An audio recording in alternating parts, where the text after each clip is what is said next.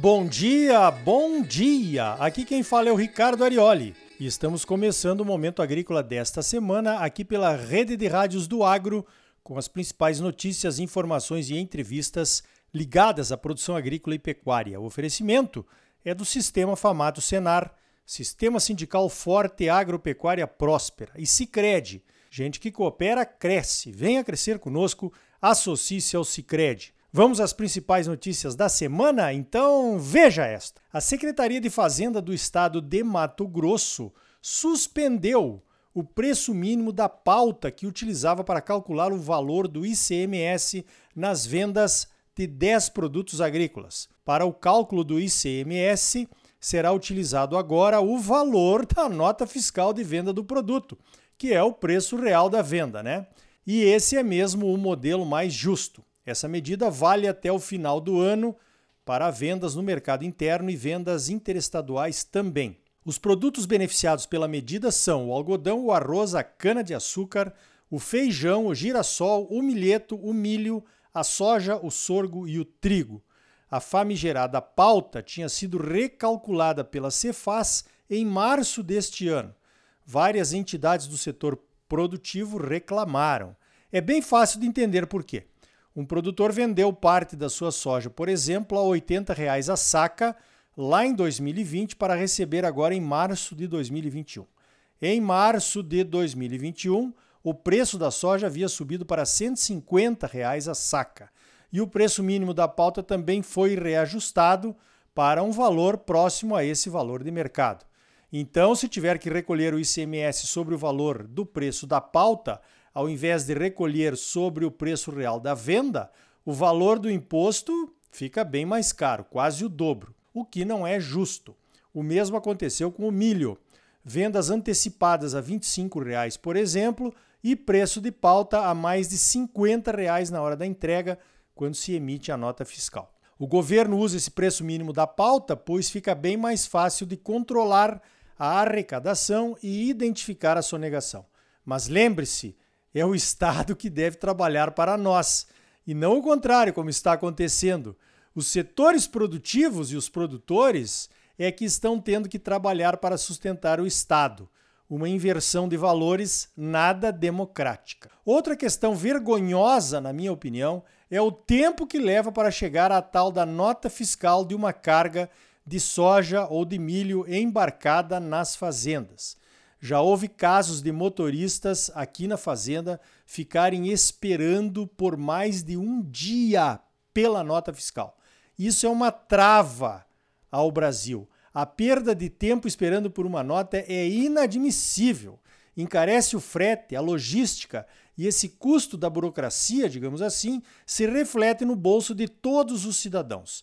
Isso acontece porque o governo quer receber o imposto antes mesmo de alguém receber pelo produto que vendeu ou pelo serviço que está prestando, no caso do frete. A ordem do governo é receber os impostos antes de carregar ou de antes da carga sair da fazenda. Olha, caminhoneiro tem mesmo muita paciência. Eu estou aqui na fazenda nesta semana e estamos embarcando milho. Nossa internet aqui da fazenda é boa, mas o tempo mínimo de espera pela chegada da nota fiscal após carregarmos o caminhão tem sido de seis horas. Inadmissível. Assim, o país não roda e a máquina pública fica cada vez mais pesada e mais difícil de carregar. Eu ainda não consegui entender se essa forma de automação e digitalização realmente está compensando. A sensação que temos é que aquela nota que tirávamos à mão e o motorista trocava na cidade era muito mais rápida e mais eficiente do que a tal da nota eletrônica de hoje, que tem que esperar pela Cefaz. Nas lojas, nas cidades, é a mesma coisa. Você pede um cupom fiscal e a resposta mais frequente é que o sistema da Cefaz está lento ou está fora do ar. Será verdade ou será sonegação? Voltando à história da pauta, uma coisa que me chamou a atenção foi a publicação das entidades comunicando a conquista nos grupos de WhatsApp. Eu recebi banners e notícias de pelo menos três entidades, cada uma dando a entender que o governo tinha atendido um pedido só dela, Que coisa, hein?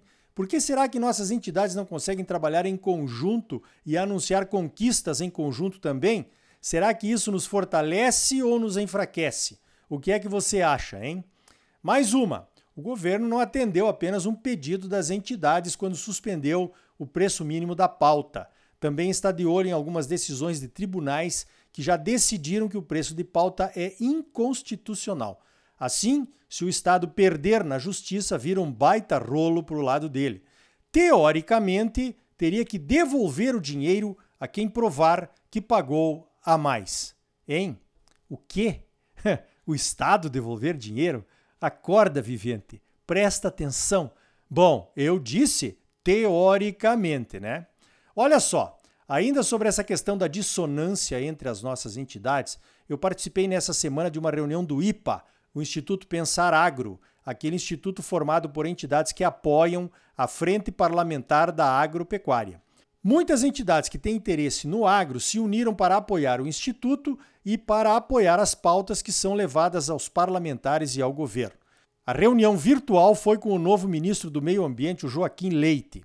A pauta foi o combate ao desmatamento ilegal, uma preocupação de todos nós, e a participação do Brasil na 26ª Conferência do Clima, que vai acontecer em Glasgow, na Escócia, entre os dias 1 e 12 de novembro agora, daqui a 60 dias.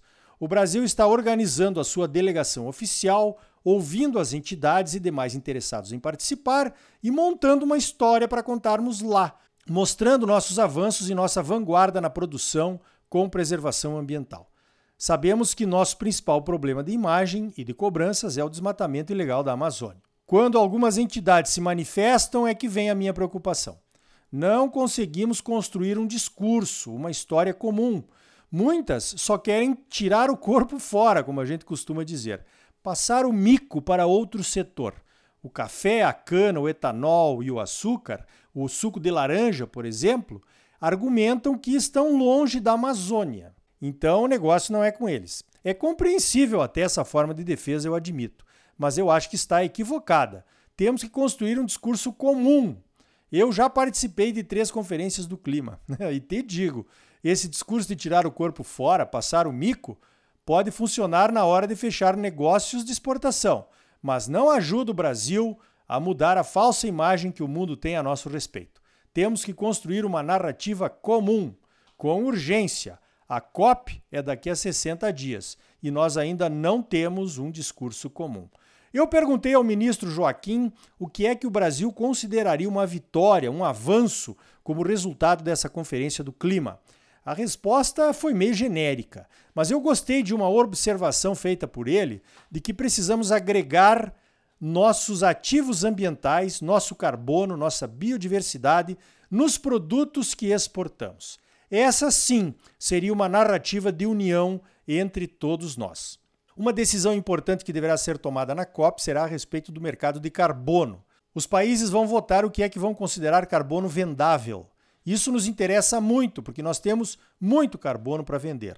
Um argumento de algumas ONGs e até de alguns países considera que o carbono das reservas legais e das áreas de preservação permanente não tem valor, pois ele é uma preservação obrigatória não teriam adicionalidade. Adicionalidade seria aquilo que se preserva além da lei, além da obrigação legal.